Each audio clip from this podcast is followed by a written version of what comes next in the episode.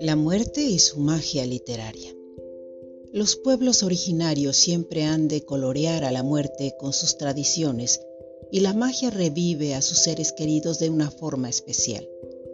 Para todos los que hemos perdido a un ser querido o a más de uno de ellos en diferentes momentos de nuestra vida, la forma más efectiva de recordarlos es con este tipo de conmemoraciones.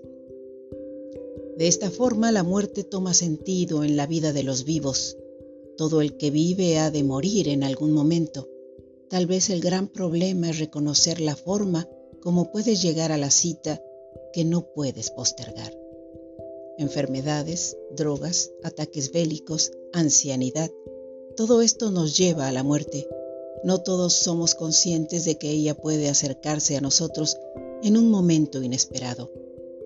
Nos gusta creer que la ancianidad es la opción más apacible y adecuada con la cual habremos de despedirnos del planeta que nos vio nacer. Ahora bien, en términos literarios y fuera de lo que las costumbres y tradiciones dictan y repiten como parte de un folclore originario, ¿qué te dice a ti la muerte?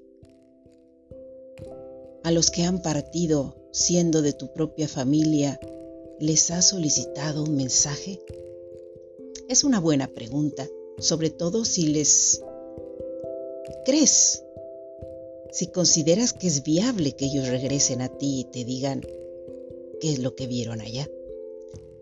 Independientemente de todo esto, contestar la pregunta acerca de si te llegase una carta desde un mundo etéreo, ¿qué te diría? Es un buen tema, es un tema literario. Y pienso que abundar sobre ello conlleva por una parte lo que te unió a esa persona sensorialmente y por otra tu imaginación y percepción de lo que él concebía como un mundo etéreo. Y claro, ahí van todas las tradiciones. Habrá quien diga, vi a Dios. Habrá quien diga, no encontré nada.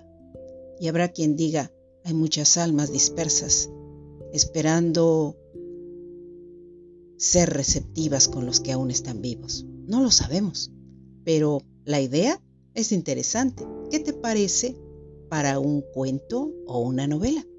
Bien, mi saludo para todos ustedes, queridos lectores. Nos seguimos escuchando. Hasta pronto.